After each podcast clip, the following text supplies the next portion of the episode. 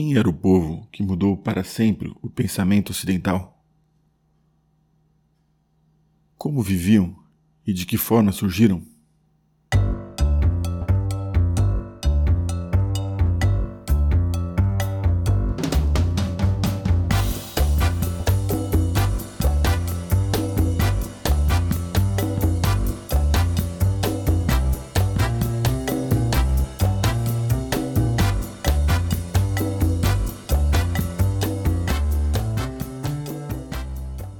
Dia, eu sou Rodrigo de Novaes e vocês estão no Samba, Prosa e Rapadura, o seu podcast sobre brasilidades, humanidades, diversidade e arte. Nos episódios seguintes, iremos falar sobre a filosofia grega e seu legado para a humanidade. Mas nesse e nos próximos episódios introdutórios, vamos falar sobre o nascimento do mundo grego. Todo o universo, para quem se interessa por filosofia ou qualquer pensamento mais universal.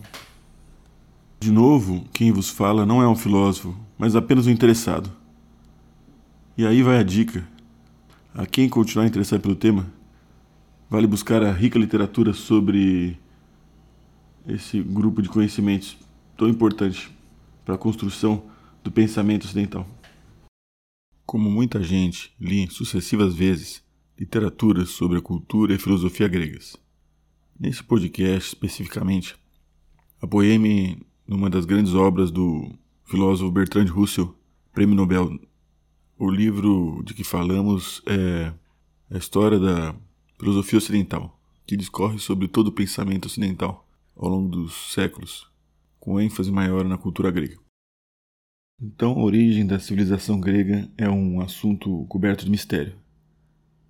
Mistério porque muitas provas e documentos se perderam ao longo dos milhares de anos. Sabe-se, entretanto, que antes deles, duas outras grandes civilizações povoavam a Terra: a civilização egípcia e a civilização mesopotâmica. Os gregos de uma forma concisa, foram responsáveis por um rico legado artístico, um grande legado da literatura. Mas, antes de tudo, e o que os diferenciava, talvez por terem sido os pais verdadeiros da ciência como um todo, terem desenvolvido a matemática, terem feito pensamentos sobre as diversas áreas que hoje conhecemos de pesquisa e estudos, e terem, por último, criado a filosofia. Antes deles, aproximadamente 4 mil anos antes de Cristo, surgia a escrita no Antigo Egito. Essa mesma escrita apareceria tempos depois na Mesopotâmia.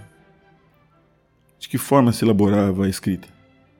A escrita se constituiu no primeiro momento a partir de desenhos, que são muito característicos nos monumentos egípcios e nas pirâmides. Esses desenhos de objetos se metamorfoseiam em desenhos convencionais e padronizados, e mais tarde em ideogramas. E ao longo de muitos e muitos anos, num caminho que novamente se perde, essas, essas convenções se transformam no alfabeto como conhecemos. Sabe-se também que, a partir de um certo instante, uma letra ou ideograma significa quase uma frase inteira. Era assim que se comunicavam primeiros povos da antiguidade. A população dessas civilizações se assentou à margem de grandes rios, como o Nilo no Egito e entre o rio Tigre e o rio Eufrates, no Oriente Médio, Ásia Menor. Ali desenvolveram uma rica agricultura e é por conta desses próprios rios que eles conseguiram se estabilizar com alguma tranquilidade. É esse é dessa forma que se dá o início da, da antiguidade, quando o homem primitivo e nômade transforma-se finalmente num povo sedentário e começa a constituir vilas e cidades. Os reis egípcios têm a característica de serem reis divinizados. O panteão dessa cultura tem uma característica politeísta. E a aristocracia era dividida entre aristocracia militar e religiosa. Então, o poder que garantiria uma qualidade de vida estava no rei, que interagia com essa aristocracia militar e com essa aristocracia religiosa. Abaixo de tudo isso se encontravam os servos. Servos esses que poderiam ser servos do Estado ou servos da aristocracia de que falamos. Cabia a eles, por último, cultivar a terra. Outro assunto interessante a ser discutido é sobre a vida eterna.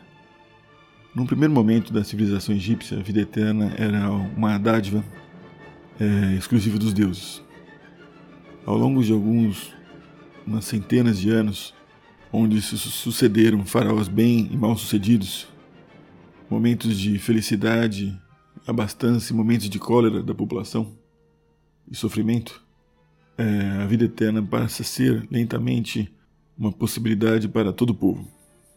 Tanto faraós aristocratas quanto servos eram depois da morte julgados nas profundidades pelo deus Osíris. Já na Babilônia, os sumérios foram responsáveis pela, pelo desenvolvimento da escrita cuneiforme. Num primeiro momento, as cidades, o Estado, independentes com sua cultura e modo de vida particular, viviam em constantes guerras. Posteriormente, todas essas se sujeitam à Babilônia. Então se desenvolve um panteão parecido com o panteão egípcio, mas sobre todos os deuses mesopotâmicos repousa Marduk, deus babilônico maior. Num novo paralelo entre Egito e Mesopotâmia, observamos religiões primitivas. É, esse modelo se repete em várias outras civilizações ao longo do mundo. Existe um culto primitivo e ancestral sobre a fecundidade.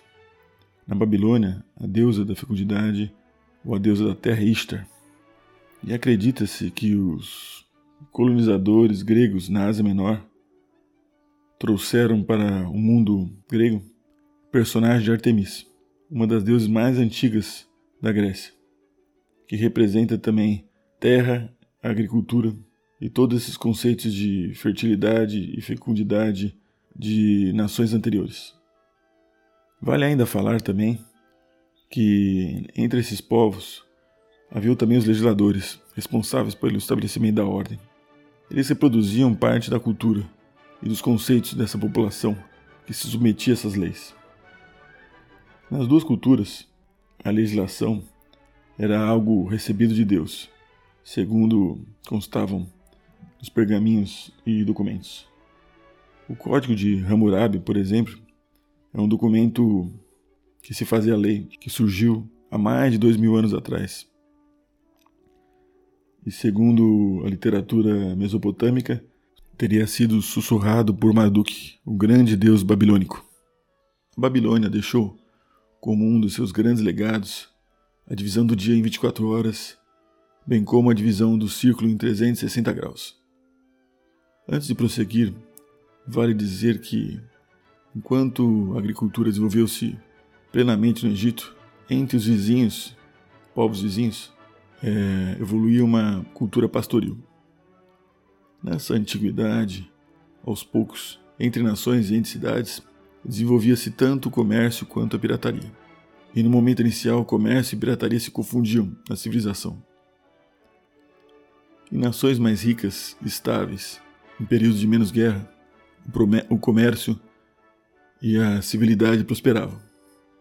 Acreditam muitos estudiosos que Creta seria a primeira nação a desenvolver um comércio bem estabelecido.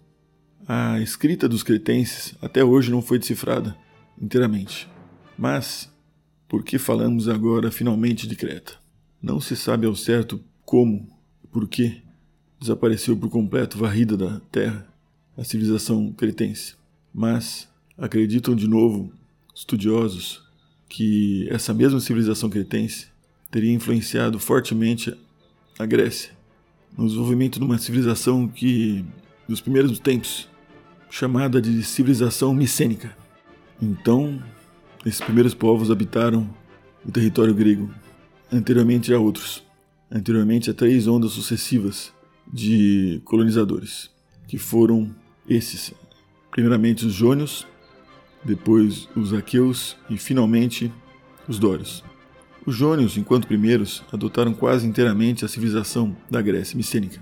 Depois vieram os aqueus, que despojaram a cultura jônica. Sabe-se ainda pelas inscrições encontradas em Keuí que os aqueus tinham um grande império que se estabeleceu pelos tempos do século XIV a.C.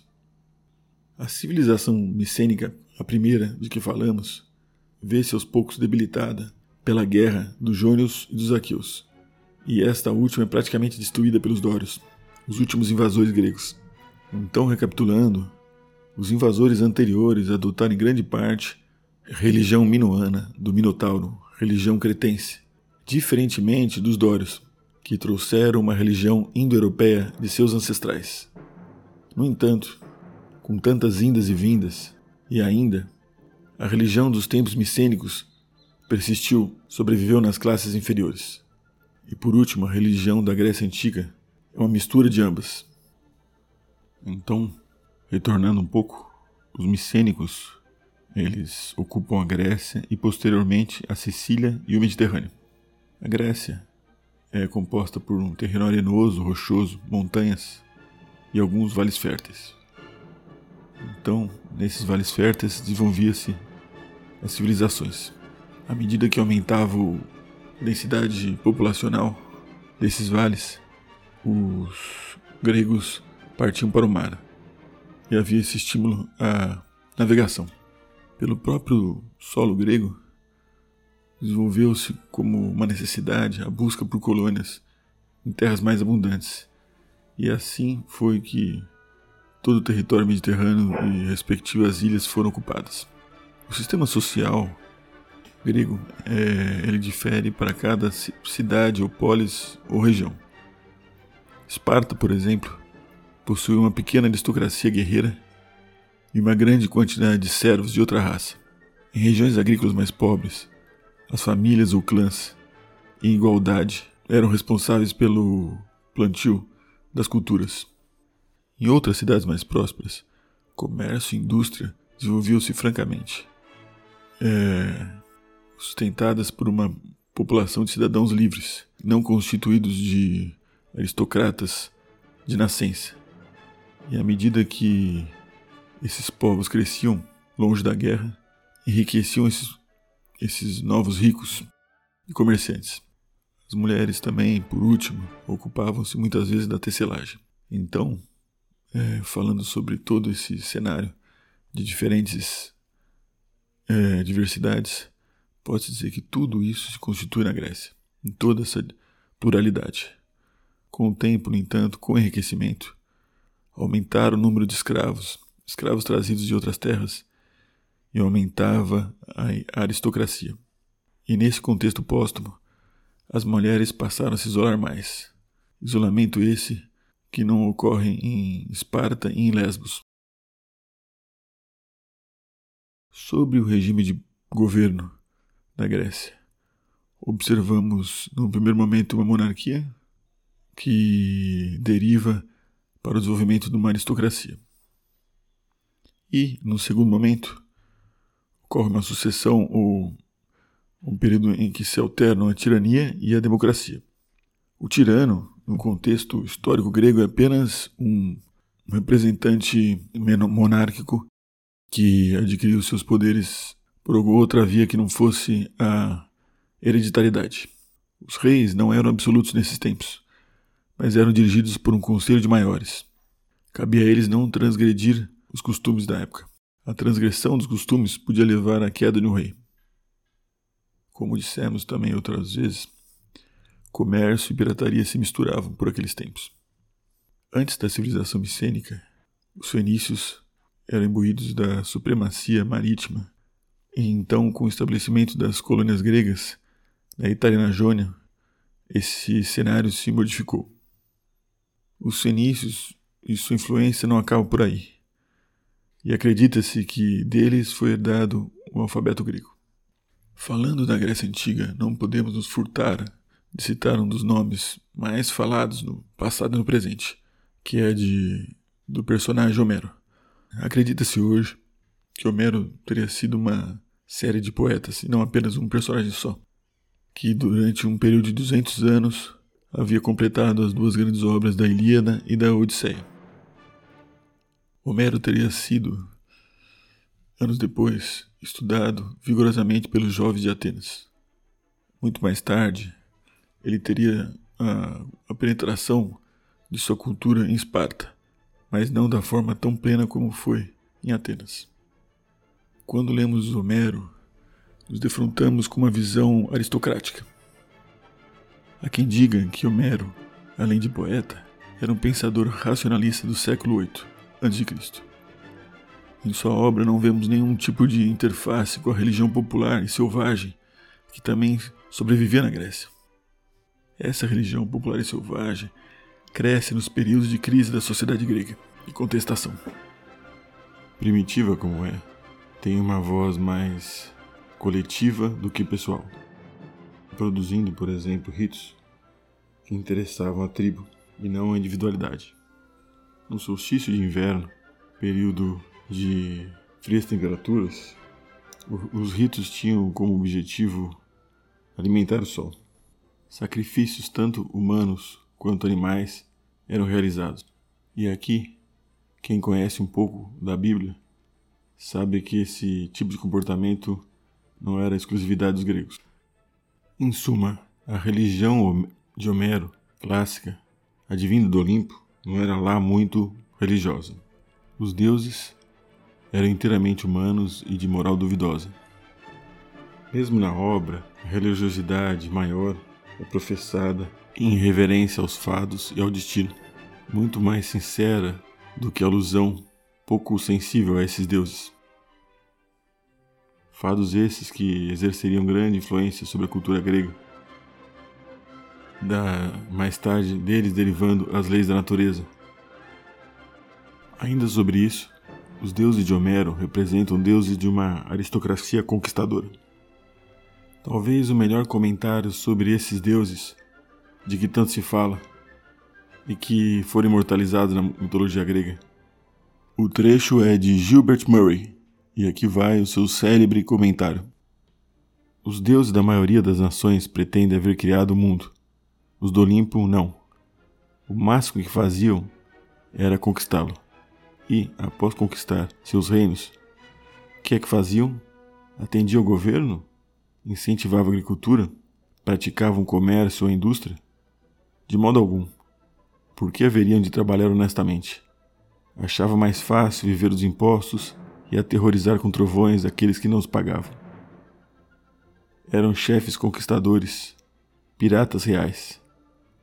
Lutavam, realizavam festas, divertiam-se e faziam música. Bebiam muito e riam-se às gargalhadas do pobre diabo que os servia. Não temiam coisa alguma, exceto o seu próprio rei. Jamais mentiam, exceto no amor e na guerra. Ainda sobre Homero, podemos dizer que o grande poeta, sendo uma individualidade, uma coletividade, era um produto da Jônia. O que era a Jônia? A Jônia era um território à direita da Grécia, ao oriente da Grécia, é, de frente para o Mediterrâneo, é, que corresponde ao uma porção da Ásia Menor helênica e as suas ilhas adjacentes, muitas que se encontram naquela, naquele espaço no Mediterrâneo. E então, por último, contextualizando o surgimento da filosofia grega, no século VI a.C., é, observamos o florescimento cultural em várias partes do mundo. Mais ou menos por essa época, teria surgido, se era que existiram, Confúcio, Buda e Zoroastro. E o Império Persa, estabelecido sob o governo de Ciro, se aproximava da Jônia e, e, e, suas ilhas, que viviam em constante instabilidade e em grau de dependência, são invadidas pelo Império Persa. Nesses tempos, onde se observa uma sombra escura aproximar-se do território helênico, ocorre o nascimento da filosofia, da matemática e da ciência como conhecemos. E os filósofos, para os estudiosos que se aproximaram dos pergaminhos reconhecem que os mesmos perambulavam de ilha em ilha, às vezes meio que fugindo como vagabundos, continuando no território ainda independente. Esse povo nômade era recebido com alguma benevolência pelos habitantes locais. Então a Jônia transforma-se em território do grande Império Persa, mas o resto da Grécia, nesse período, mantém-se ainda independente pelas batalhas de Salamina e Plateia. Então, como vemos, nesse complexo contexto surge a filosofia que, segundo muitos, falaria sobre todas as coisas. Há quem diga que tudo que foi dito foi dito entre os gregos. É uma frase um quanto controversa, mas é o pensamento de alguns estudiosos e amantes da cultura grega. O tema é muito extenso, mas conseguimos hoje chegar no momento do ápice do desenvolvimento do intelecto grego. Aguardamos os espectadores nos episódios seguintes. Boa tarde a todos!